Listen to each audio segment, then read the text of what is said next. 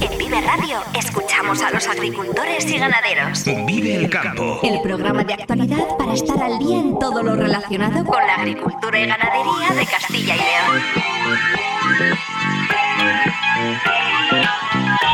Vive el campo con Jaime Sánchez Cuellar.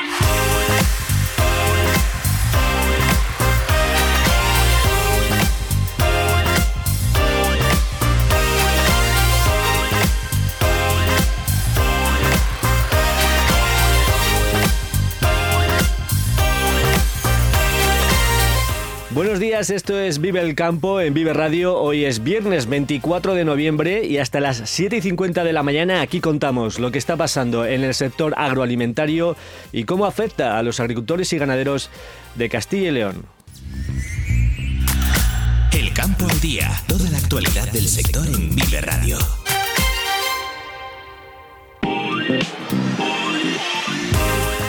Nace la Asociación Nacional de Agricultura de Precisión para impulsar este modelo de gestión agrícola que se encuentra en pleno crecimiento. Hablaremos con José María Montul, investigador y miembro de la Junta Directiva de la Asociación, para conocer eh, sus objetivos. Iscar en Valladolid acoge hoy a partir de las diez y media de la mañana una jornada sobre modernización de regadío y nuevas tecnologías en las comunidades de usuarios de aguas subterráneas. Una jornada que está organizada por esta casa, Vive Radio. Hoy tenemos sección de divulgación meteorológica con Víctor González de Meteorred. Hablaremos sobre las corrientes de aire y cómo afectan al tiempo que tenemos. Y la Unión de Campesinos se manifiesta hoy en León en contra de la nueva PAC a partir de las 12 desde el Estadio Reino de León y hasta la subdelegación del Gobierno y la delegación de la Junta. La organización se muestra muy crítica, especialmente con la rotación de cultivos. Vive el tiempo en Vive Radio. Vamos a conocer ahora cómo amanece el día y el tiempo que nos espera para el fin de semana con Daniel Algulo. Daniel, muy buenos días. Hola Jaime, muy buenos días y muy buenos días también a todos los amigos oyentes de Vive Radio y de Vive el Campo. Ayer fue San Clemente y dice el refrán castellano, por San Clemente el invierno se hace presente. Y es que por estas fechas normalmente, eh, casi todos los años, eh, suele aparecer el frío ya invernal. En cuanto a este año, pues ayer lo vimos. Tuvimos un día de sol, un día muy bonito, de cielos azules. Por la mañana hubo algunas nubes lenticulares, esas que se forman por el efecto de viento al cruzar las montañas. Y luego, bueno, pues se quedó cielo azul completamente durante la tarde, con unas temperaturas máximas que llegaron hasta los 15 grados casi en León, donde hubo sol y viento en calma. En el resto sí que hubo ese viento del nordeste que siguió pues creando un ambiente desapacible. Hoy va a mainar un poco el viento. No va a desaparecer de todo el viento del nordeste, pero ya no va a ser tan frío ni tan intenso como estos días de atrás. Y ahora nos amanecemos pues con temperaturas bajas, tenemos eh, incluso algunas heladas por Ávila, también por Segovia, por Soria, heladas en general débiles, lo normal para esta época del año. Ya decimos, por San Clemente el invierno se hace presente, es normal que ya estamos en la recta final de noviembre y aparezca el frío. Tenemos esas nieblas que van a ir levantando, tranquilidad, el que se levante y vea que está con niebla, pues a medida que avance la mañana ya van a ir levantando y luego ya esta tarde van a entrar algunas nubes estratiformes por el norte, nordeste de Burgos, porque se eh, va a entrar algo de aire frío en capas altas de la atmósfera otra vez por el nordeste peninsular. Pero tranquilidad porque tenemos por delante, como digo, hoy 24 de noviembre, una jornada de tiempo estable y seco. Eh, las máximas eh, pues van a bajar un poquito con respecto a ayer, quizás, porque como digo, no va a estar el ambiente tan soleado, vamos a tener esas nieblas que van a hacer que bajen las temperaturas. En Ávila se espera una máxima de 9 grados con una mínima de 2 bajo cero. En Burgos estarán con 3 de mínima, 10 de máxima. En León la mínima rondará los 0 grados, los 13 de máxima. Aquí será un día soleado con nieblas matinales. En Palencia también nieblas con 5 de mínima y 12 de máxima. Salamanca, donde tendrá una mínima de 2, aunque en el aeropuerto se volverán a registrar 2 bajo cero, y una máxima que rondará los 11-12 grados en la capital salmantina. En Segovia, heladas 1 bajo cero y 8 de máxima tan solo. En Valladolid, 5 de mínima y 13 de máxima se espera. Y en Zamora, 3 de mínima, 12 de máxima. Para hoy, como digo, todavía tranquilidad, eh, nieblas y luego poca nubosidad. Y para el fin de semana, pues vamos a tener, a seguir teniendo con tiempo anticiclónico, tiempo estable, pero mañana con una particularidad, mañana sábado, y es que va a seguir amainando el viento del nordeste, sobre todo por la tarde y por la mañana vamos a tener extensos bancos de niebla. De hecho, casi todo Castilla y León, excepto las zonas montañosas, todo lo que es el centro, eh, pues tierra de campos, desde Burgos, todas las provincias, excepto, como digo, los montes de León, los pípicos de Europa y luego el sistema central, va a estar con nieblas por la mañana, que luego irán levantando para dar paso a eh, pues poco nubosos. Eh, por la tarde aumentará la nubosidad, eso sí, algo en el norte, pero vamos, no será mucho. Y lo más destacado es que ya por la tarde el sábado cesará ese viento del nordeste que ha estado azotando durante estos días de atrás, sobre todo a la provincia de Burgos y también sur de Palencia cesa el viento y eso va a favorecer que se formen muchas nieblas, muchas, mucha nubosidad de tipo estratiforme para el domingo. El domingo, atención, tendremos viento en calma por la mañana, luego empezará a entrar un poco viento suroeste, es decir, ese viento que tuvimos en octubre que nos traía aire húmedo del Atlántico. ¿Y esto qué va a hacer? Por una parte que suban las temperaturas, el domingo van a subir las temperaturas, pero que aumente la nubosidad. De hecho, el domingo va a ir otra vez aumentando la nubosidad, tendremos los cielos eh, nubosos, aunque sin lluvias. Y esto por el fin de semana. Ya la próxima semana esos vientos del suroeste se van a ir intensificando y esperamos que vuelva la circulación zonal, es decir, los vientos del suroeste y las lluvias. Pero bueno, eso ya será para, para el lunes y sobre todo de cara al martes, miércoles y en días siguientes, puesto que otra vez se activan las borrascas del Atlántico. Fin de semana, como digo, tranquilo, con esas nieblas como protagonistas. Ojo al que vaya a circular a primeras horas de la mañana, ya sabemos que por la noche las nieblas reducen mucho la visibilidad. Y este fin de semana, pues eh, si ayer celebramos San Clemente, será Santa Catalina. Dice el refrán que por Santa Catalina la nieve se avecina. De momento la nieve la tenemos únicamente en las zonas más altas de la Sierra de la Manda, Sierra de Urbión, también por picos de Europa. Poca nieve ha caído de momento, mucha más ha caído en Pirineos, aquí menos, pero bueno, a ver lo que nos viene la próxima semana. En fin, este fin de semana seguramente que se podrá aprovechar para salir al campo, disfrutar ya de los últimos colores del otoño, hacer las labores agrícolas, sobre todo esa cosecha de maíz que viene tan retrasada en León, el tiempo seco de estos días lo ha favorecido y la próxima semana ya veremos. Por ahora nada más, buen fin de semana a todos amigos. Muchas gracias, Daniel. El lunes ya nos cuentas si a partir del martes de la próxima semana eh, regresan de nuevo las lluvias. Y esta casa, Vive Radio, organiza hoy a partir de las diez y media en el Ayuntamiento de Iscar, en Valladolid, una jornada sobre modernización de regadío y nuevas tecnologías en las comunidades de usuarios de aguas subterráneas. Dentro del programa se incluye la presentación de dos estudios, uno sobre la reducción de costes energéticos en el cultivo de la remolacha y también un estudio preliminar sobre la modernización del regadío en la comunidad de regantes Tierra de Pinares que afecta a las provincias de Valladolid y Segovia. La jornada se completa con una mesa redonda en la que participan cinco presidentes de comunidades de regantes de la zona y la clausura correrá a cargo del consejero de Agricultura, Ganadería y Desarrollo Rural, Gerardo Dueñas. Jornada de Vive Radio junto al Instituto Tecnológico Agrario de Castilla y León, hoy en Iscar, a partir de las diez y media. La entrada es libre hasta completar el aforo. Y quienes se van a manifestar hoy en León son los agricultores de la Unión de Campesinos en contra de la nueva PAC a partir de las 12 de la mañana desde el Estadio Reino de León y hasta la subdelegación del Gobierno y la delegación de la Junta. La organización se muestra muy crítica, especialmente con la rotación de cultivos. Con la nueva capa del visor eh, SIGPAC que indica eh, las parcelas que deben rotar por llevar tres años con el mismo cultivo, han podido comprobar que en el páramo de León hay eh, numerosas parcelas que tienen que sustituir este año el maíz por otro cultivo, algo con lo que están en desacuerdo. También les apuntamos que nace la Asociación Vino con Origen de Castilla y León, Abocil, formada por 11 denominaciones de origen en la comunidad. Total representan a casi 12.000 viticultores, 625 bodegas y más de 54.000 hectáreas de viñedo.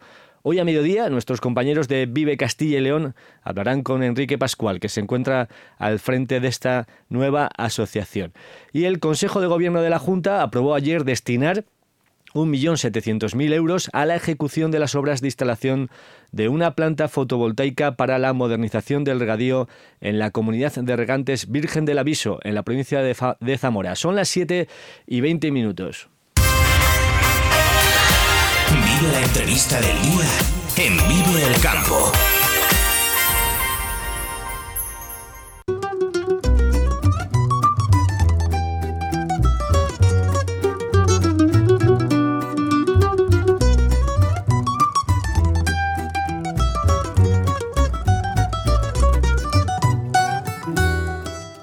La Asociación Nacional de Agricultura de Precisión, ANAP, eh, de reciente creación, agrupa a investigadores, profesionales y empresas del sector agrícola para avanzar en el uso de la tecnología aplicada al campo para mejorar eh, todos los procesos productivos, para ser capaces de producir más utilizando eh, menos recursos. Vamos a conocer los primeros pasos que está dando esta asociación con José María Montul, miembro de la Junta Directiva de, de ANAP. José María, muy buenos días.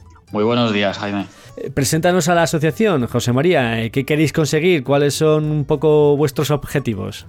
Bien, eh, un poco ANAP surgió de, la idea de varios entusiastas de empresas, investigadores que trabajamos en agricultura de, precisión y un poco lo que queremos conseguir es que esa asociación sea el nexo de unión poco entre los proveedores de tecnología, universidades, agricultores, empresas de servicios, de manera que un poco pueda ser el, referente en temas de, agricultura de, precisión en España y bueno, también en Portugal, porque pues bueno, con nuestros vecinos nos llevamos bien. Entonces, tiene sentido que un poco sea, sea más, más transversal que no solo de, España. ¿Qué tareas en el campo son, son las que más están cambiando con, con el uso de la tecnología ya, digamos? Donde más vemos avances en temas de agricultura y precisión, avances en, campo, sobre todo en temas de fertilización variable, y en el uso de mapas de cosecha para poder pues, hacer un mejor uso de, los fertilizantes. Sí que es cierto que hay otros aspectos relacionados con la protección de cultivos y, demás, donde, también entendemos que en pocos años vamos a ver cambios muy importantes en lo que es el, uso y desarrollo de, de tecnología, como por ejemplo los tratamientos localizados y tratamientos variables para controlar malas hierbas porque eh, estos son algunos ejemplos eh, concretos ¿no? de dónde se está aplicando la agricultura de precisión. Quizás lo más fácil es pensar en el guiado del tractor o en la siembra o el, o el abonado variable, como has mencionado, pero el campo, eh, nunca mejor dicho, es enorme y son muchas las opciones donde se puede aplicar la agricultura de precisión. ¿En qué más aspectos se puede aplicar? Pues, por ejemplo, nosotros llevamos dos campañas. De, yo soy investigador en la, universidad y aparte tenemos una, empresa que comercializa un sistema de ayuda a la decisión que se llama IPM Wise para eh, optimizar tratamientos herbicidas. Y lo que hemos hecho junto con colegas del CSIC y, de Bayer ha sido eh, generar mapas de tratamiento a dosis variable de herbicidas en maíz. Entonces, en dos años diferentes, dos parcelas eh, cada año, lo que hicimos fue utilizar eh, imágenes tomadas con dron, procesar esas imágenes y generar esos mapas de, tratamiento y en algunos casos llegamos a, disminuir un 80% el uso de herbicidas en ese cultivo. Aplicándolo solo donde, donde hace falta, ¿no? Donde es estrictamente Aplicando solo donde hace falta y la dosis ajustada a cada especie concreta de mala hierba que teníamos en cada punto de la parcela, porque la, cantidad de producto y los ingredientes activos necesarios son diferentes dependiendo de cada una de las especies de malas hierbas que podemos tener en nuestra parcela. Es decir, José María, en una misma aplicación utilizabais diferentes eh, materias activas específicas para cada eh, hierba que se quería eliminar. No, en ese caso concreto aplicábamos dosis diferentes. Dosis diferentes, vale. Cada punto de la parcela, una dosis diferente. Ya me había ido quizás eh, muy lejos, ¿no? No sé si eso quizás en un futuro se podrá hacer. Eh, para eso necesitamos sistemas de inyección directa y demás. Es un tema técnicamente un poquitín más complejo, pero aplicando dosis variable, eh, ya os digo, conseguimos un ahorro muy, muy importante. Es pues bueno, uno, de los casos de éxito que podemos esperar con el uso de la tecnología. Y la agricultura de precisión, José María, es cara. Es eh, adaptarse a este tipo de agricultura eh, tiene un coste elevado para, el agricultor que decide emprender en este campo. Pues eh, como todo en agricultura depende. Nosotros entendemos que la mayor parte de agricultores pues, no, no, disponen de quizá de superficies necesarias como para sacar partido de esa tecnología, pero sí que es cierto que estos servicios de agricultura de precisión los pueden ofrecer muchas empresas de servicios a unos precios muy competitivos. ¿vale? Entonces entendemos que eh, de entrada nos puede parecer que a lo mejor que la inversión es elevada, pero a, a corto o medio plazo es una tecnología que se puede mm, pagar y que incluso nos va a dar beneficios, ¿vale? Pero un poco es un tema de, volumen. Entendemos que las empresas de servicios jugarán un rol fundamental eso te iba a comentar. Eh, por tanto, son las empresas de servicios eh, las que van a hacer de avanzadilla en la introducción y, uso de, estas nuevas tecnologías, ¿no? Son las que, en principio, podrían adaptarse primero para poder prestar este servicio, ¿no? A los agricultores. Así es, así es. Eh, al final, las empresas de servicios mm, se dedican generalmente a temas de pulverización, fertilización y demás que son precisamente donde eh, hay más potencial de uso de este tipo de, tecnología. Entonces, yo entonces entendemos que por esa vía es por donde más fácil pueden entrar, porque además estas empresas normalmente disponen de técnicos cualificados para poder pues, generar esos mapas de tratamiento dosis variable y demás. José María, ¿cómo se encuentra España respecto a otros países europeos en el desarrollo de la agricultura de precisión? Tampoco estamos mucho más retrasados que otros países de Europa. Eh, de hecho, eh, es una tecnología que se está utilizando sobre todo lo que es fertilización en, el norte de Europa y aquí en España, pues poco a poco ya se está empezando a trabajar también en, ese tipo de en este tipo de prácticas. ¿vale? Nos puede parecer que estamos muy lejos, pero realmente tampoco estamos mucho más retrasados que en otros países de Europa. ¿vale? Porque es una, una tecnología que poco a poco está, está entrando en todos los países. Y respecto a otros sectores, ¿el propio sector agrario eh, es puntero en el uso de tecnología o vamos retrasados? ¿Cómo nos encontramos en, ese aspecto? Pues, a ver, eh, los sectores industriales eh, son más fáciles mm, de modernizar, digamos, en esos aspectos pero el sector agrícola, pues bueno, llevamos ya muchos años eh, donde vemos autoguiados en los tractores y demás. esa tecnología, pues poco a poco va entrando, cada vez tenemos más sensórica aplicada al campo. Entonces, pues bueno, vemos que eh, quizás sí que vamos un poco más retrasados, pero es que eh, tenemos que pensar que trabajamos al aire libre y con superficies muy grandes. Es más difícil digitalizar esto que no digitalizar una industria. Aunque, sea, aunque solo sea por, por tamaño, está claro. Eh, lo que sí que se dice mucho, José María, es que la agricultura de precisión eh, dejará de llamarse agricultura de precisión para llamarse simplemente agricultura, porque esta va a ser la agricultura eh, que tengamos en el futuro. Pero ¿cuándo será eso? ¿En qué espacio de tiempo podría generalizarse su, su utilización? Pues es difícil poder dar una fecha concreta pero mm, nosotros entendemos que en cuatro o cinco años mm, podemos ver cambios importantes. Y, de hecho, eh, si finalmente de cara al año 2030 hay que reducir un 30% el uso de fertilizantes, un 50% el uso de fitosanitarios, pues o hacemos agricultura de precisión, mmm, llamémosle agricultura de precisión o agricultura secas, o no podemos hacer nada si queremos realmente mantener la rentabilidad y el nivel productivo que tenemos a día de hoy. Lo que también eh, se está viendo es que quizás para que se produzca ese avance, ¿no? Ese, esa implantación de la agricultura de precisión es que hace falta eh, técnicos suficientes eh, y formados para impulsar este desarrollo. En ese aspecto, ¿cómo estamos y cuál podría ser un poco las previsiones? ¿Habrá técnicos suficientes para, para desarrollar la agricultura de precisión? Pues hay dentro de los que son planes formativos de, diversas universidades, como la Universidad de Lleida, ya se, trabaja en temas de agricultura de precisión, ya hay temarios específicos de temas de agricultura de precisión, hay másteres eh, en Madrid, en la Universidad de Política de Madrid, en la Universidad de, Sevilla, que trabajan precisamente este tipo de, tecnologías. Entonces, pues bueno, entendemos que poco a poco eh, cada vez eh, hay más técnicos formados en este tipo de, tecnologías para poder pues, acabar de cerrar ese, ese círculo entre lo que es la, la maquinaria de la cual ya disponemos y eh, esa generación de, mapas para poderlos aplicar. Lo que, lo que es complicado es ser capaces de generar esos mapas de, a dosis variable razonando desde un punto de vista agronómico, claro. Lo que sí que también se va a abrir, eh, José María, es, y ya se ha producido en Estados Unidos, y lo estuvimos comentando recientemente aquí en el programa Vive el Campo, es que eh, de quién es la propiedad de los datos que, van tomando todos estos sensores que están en, las máquinas que utilizamos en, el campo. Eh, ¿Podrá ser en el futuro un activo importante para, para los agricultores el valor de los datos? Puede ser que, sí, que, sea, que sea importante el, valor de, esos datos de cara a poder ajustar modelos predictivos y, demás, porque eh, realmente para poder ajustar algoritmos y, generar ecuaciones que nos permitan generar mapas de forma automática, sí que es importante tener muchos datos, es lo que se conoce como Big Data y ser capaces de procesar esos datos. Eh, entonces es, un tema complejo porque, claro, por un lado sí que el agricultor es el propietario de esos datos, pero por otro puede ser que lo que queramos es que esos servicios de generación de algoritmos y demás también sean gratuitos o tengan un coste muy bajo.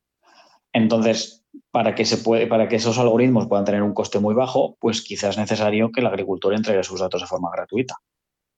Eh, yo creo que ese a medio plazo será un equilibrio que tendremos que ver cómo, se acaba de ajustar. Porque si, si, si no queremos pagar por la recomendación o pagar poco, pues quizá tendremos que ceder nuestros datos. Bueno, pues eh, esta es la Asociación Nacional de, Agricultura de Precisión, ANAP. No sé qué próximos eh, convocatorias, jornadas, eh, actividades tendréis a medio o largo plazo, porque ese es un poco el, objetivo de la asociación, ¿no, José María? Ir también transfiriendo conocimiento y convocando jornadas de difusión y, de intercambio de experiencias y de conocimiento. Es así, nosotros la idea es en lo posible llegar a, transferir toda la tecnología posible. Eh, nuestra idea es de cara a primavera que viene hacer un, congreso fundacional el cual pues, podemos invitar a técnicos, agricultores, empresas de servicios, mostrar un poco toda la tecnología que ya hay disponible y un poco ver y trabajar en la integración de, esa tecnología para acabar de cerrar ese, ese, círculo desde pues, los eh, fabricantes de maquinaria hasta los agricultores y bueno, pues vamos a ir viendo pues, a medio y largo plazo cómo se va desarrollando toda la actividad de la asociación. José María Montul, miembro de la Junta Directiva de la Asociación Nacional de Agricultura de Precisión, ANAP. Eh, muchas gracias por estar esta mañana con nosotros aquí en Vive el Campo, por presentarnos esta asociación y muy buenos días. Muchas gracias a vosotros. Agricultor, Florimón Desprez te recomienda el trigo filón Filón, calificado por el proyecto Light Nadapta como el todoterreno de los trigos. Filón, gran adaptación en secanos y altísimo potencial en regadío. Florimón de Spread, seleccionando las semillas de mañana frente al cambio climático. 32 Jornadas Gastronómicas de Caza en el restaurante La Matita. Hasta el 3 de diciembre, venga a degustar nuestras especialidades con la mejor carne de caza. En Collado Hermoso, en Segovia, restaurante La Matita. Cojeces del Monte celebra la tercera edición de la Feria de la Trufa Negra, única en la provincia de Valladolid, los días 2, 3 y 4 de diciembre. Acércate y podrás adquirir trufa, quesos trufados, miel, dulces, vino, obsequios navideños, participar en sus catas, en sus talleres de cocina en familia, disfrutar con el concurso de perros truferos y mucho más. Actividades para todos. Entra en cojecesdelmonte.es.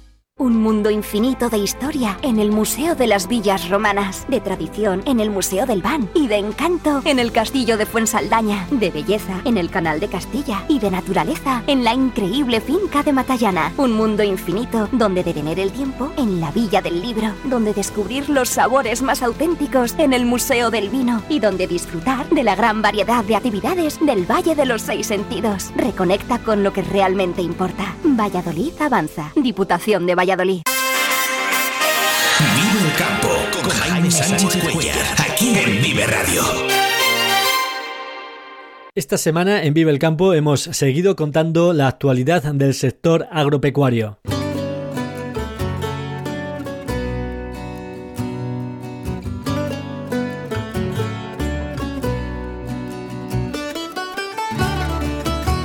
Lo hemos hecho interesándonos por la campaña de castañas, eh, también de la de nueces, por la posible mejora en la regulación del etiquetado de la miel o por la decisión del Parlamento Europeo de no seguir adelante con el reglamento de uso sostenible de productos eh, fitosanitarios. Pablo Linares, presidente de la Mesa del Castaño del Bierzo. El problema que tiene también, uno de los problemas graves, ya no es solo la cantidad de castañas que llega a infectar y que llega a estropear, sino que muchas veces puedes tener la infección pero todavía no mostrarse. Es decir, el hongo ya puede haber llegado a la castaña, pero todavía en las primeras fases no se muestra, o sea, no, no lo ves. A simple vista tú no puedes ver que esa castaña está buena o mala. Y se muestra pues a los dos, tres días. Es decir, tú puedes estar recogiendo castaña del soto y puedes ir seleccionando y eliminando aquella que ya ves mal, pero puedes coger otra que aparentemente está bien y resulta que está infectada, ¿no? Y a los dos, tres días aparecer. Y esto es un problema comercial bastante grave, claro. Pedro Los Certales, responsable de apicultura en la organización agraria COAG. Ya no solo es que se abra, o sea, que se apruebe el etiquetado de porcentajes de, miel, sino que además no se permita la ultrafiltración de, de mieles. ¿Para qué? Pues en este caso para que mieles de procedencia asiática, por ejemplo, no les puedan quitar los, los polenes, ¿de acuerdo? Y se pueda determinar el origen de esa miel, porque solo ante, ante una analítica de, de, polen se determina el, el origen. Óscar Mínguez, agricultor, responsable de nueces de la Ribera del Duero. Hay ahora mismo en España actualmente se están arrancando nogales y explotaciones.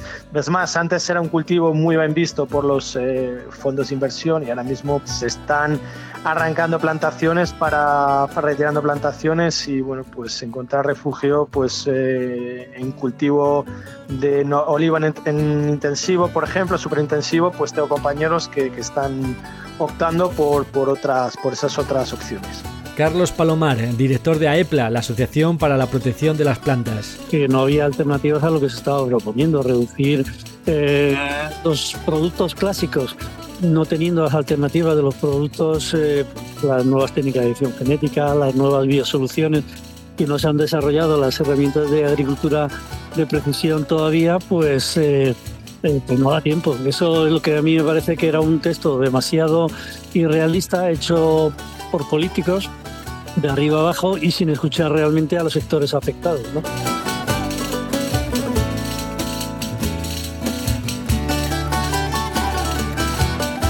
Todas estas entrevistas y todos los programas los tienes en viveradio.es y en todas las plataformas de podcast.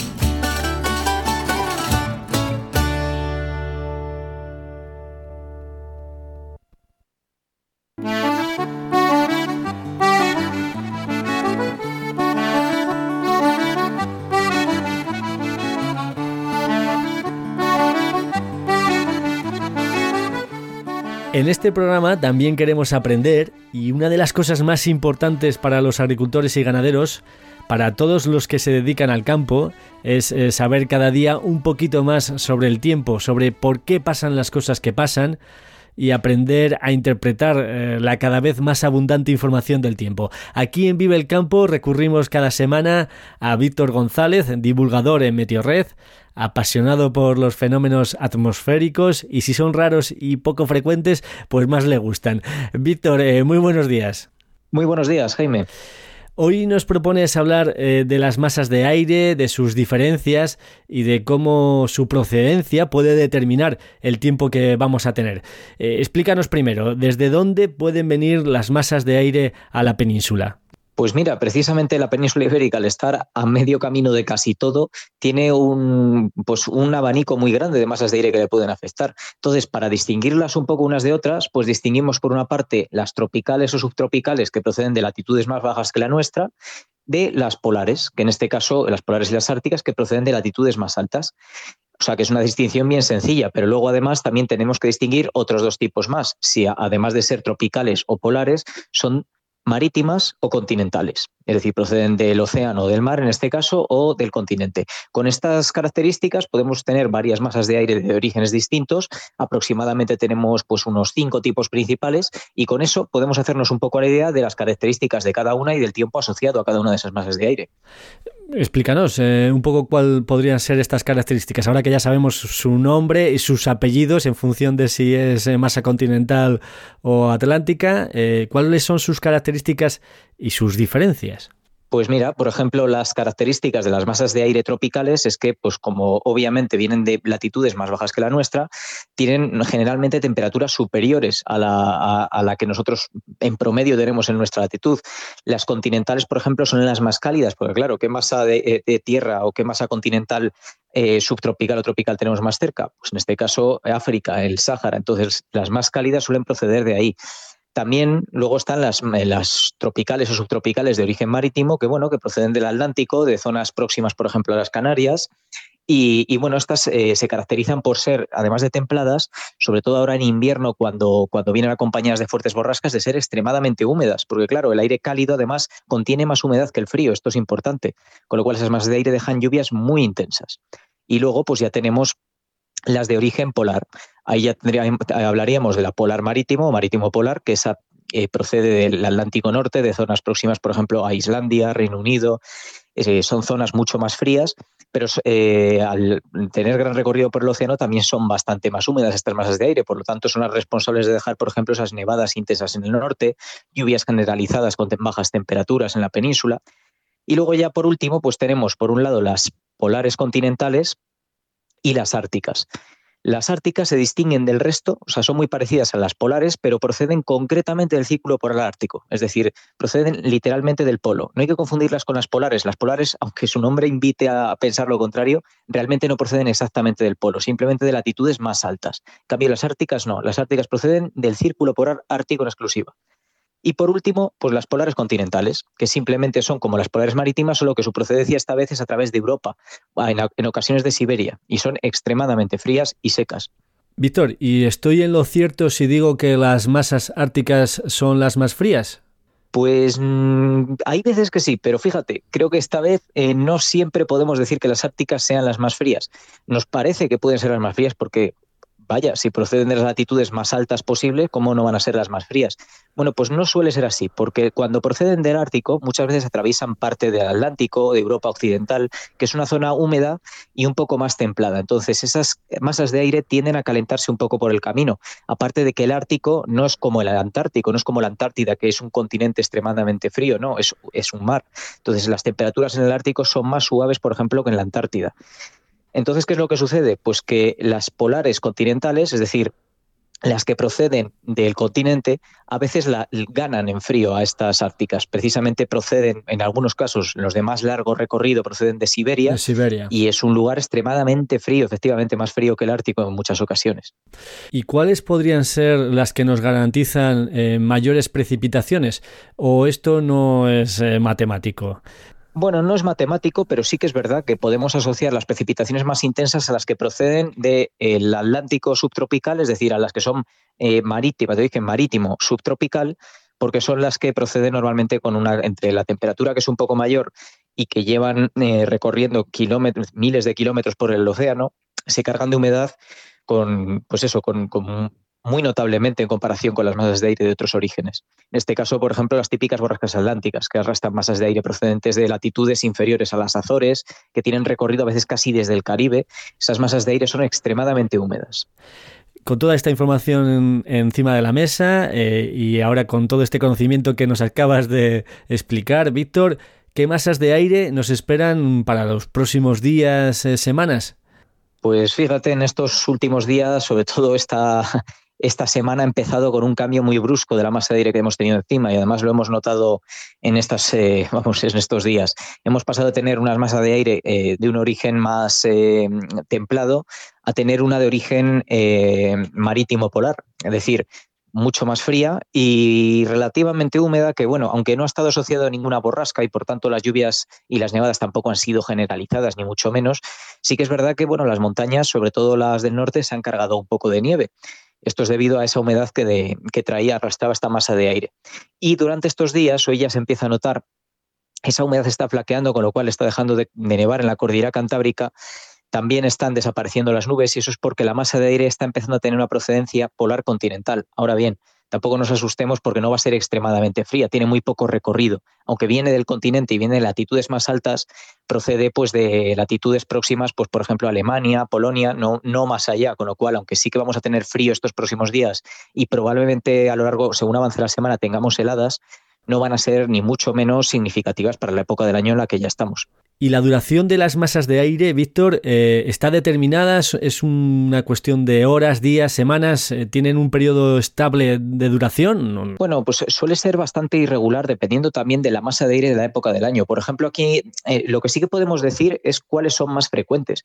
Por ejemplo, aquí en la península ibérica las más frecuentes habitualmente son las que tienen procedencia marítimo subtropical, que como dijimos eran bastante húmedas y templadas, y la marítimo polar, que también son relativamente húmedas, aunque menos, y frescas. Son las típicas que ahora en esta época del año, en otoño, nos llegan con la entrada de borrascas y frentes procedentes del Atlántico. Eh, eh, suelen tener, cuando se establece un, patrón de este tipo, a veces puede llegar a durar semanas, como nos ha pasado con las borrascas de estos últimos días, que vamos, estas últimas semanas, perdona, que nos han estado entrando con una frecuencia considerable y además han estado con nosotros esas masas de aire templadas y húmedas eh, pues eso, prácticamente la segunda quincena de octubre entera decir que eso son masas de aire que pueden aguantar mucho tiempo. En cambio, las, las de origen eh, polar continental, por ejemplo, o las árticas son muy poco frecuentes. Cuando se establecen, pues también tienen una duración de unos días, es decir, estamos hablando también de duración de días. Rara vez se, se retiran rápidamente, pero son mucho menos frecuentes. Víctor González, divulgador en Meteorred, muchísimas gracias por todas estas explicaciones. Aprendemos eh, un montón en esta sección contigo, así que te esperamos la próxima semana. Lo dicho, muchas gracias y buenos días. Nada, un placer, Jaime. Vive Radio te ofrece la información actualizada de los mercados.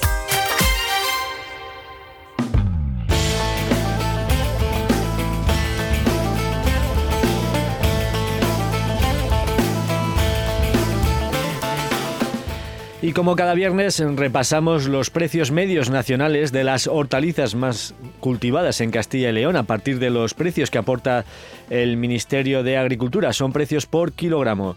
El ajo a un euro con 47 céntimos, baja un céntimo. En el resto, eh, pequeñísimos cambios. La la cebolla está a 38 céntimos el kilo, el puerro a 64 céntimos, la zanahoria a 28 céntimos y la patata a 31 céntimos.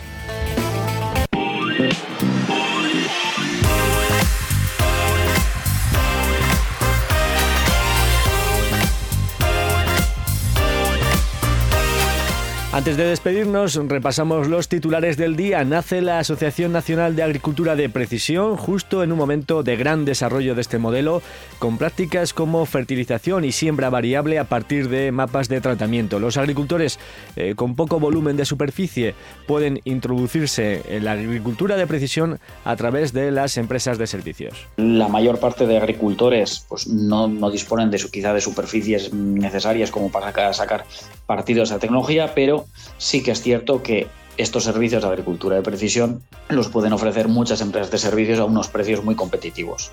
Entonces entendemos que de entrada nos puede parecer que a lo mejor que la inversión es elevada, pero a corto o medio plazo es una tecnología que se puede mm, pagar y que incluso nos va a dar beneficios. Pero un poco es un tema de, volumen. Entendemos que las empresas de servicios jugarán un rol fundamental Unión de Campesinos se manifiesta hoy en León en contra de la nueva PAC a partir de las 12 de mediodía, desde el Estadio Reino de León y hasta la subdelegación del Gobierno y la delegación de la Junta. La organización se muestra eh, muy crítica, especialmente con la rotación de cultivos. Y Iscar, en Valladolid, acoge hoy, a partir de las 10 y media de la mañana, una jornada sobre modernización de regadío y nuevas tecnologías en las comunidades de usuarios de aguas subterráneas. Una jornada que está organizada por esta casa, por Vive Radio, y por tanto les espero a partir de las diez y media en Iscar.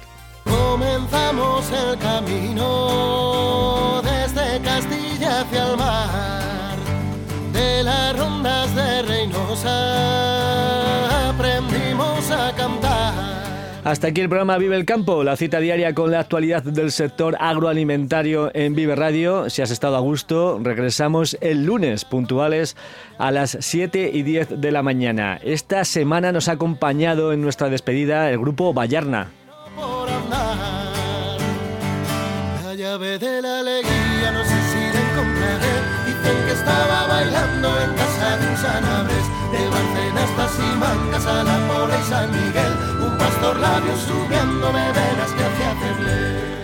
Un saludo de Ángel de Jesús en el control técnico y de quien nos habla Jaime Sánchez Cuellar, ahora aquí en Vive Radio, servicios informativos. Feliz jornada a todos los que vais a disfrutar hoy del campo. Muy buenos días.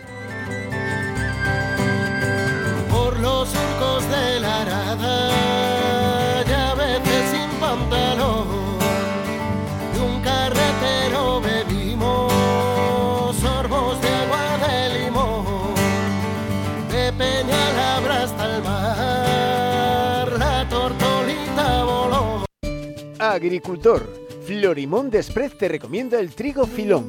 Filón, calificado por el proyecto Life Nadapta como el todoterreno de los trigos. Filón, gran adaptación en secanos y altísimo potencial en regadío. Florimón Desprez, seleccionando las semillas de mañana frente al cambio climático.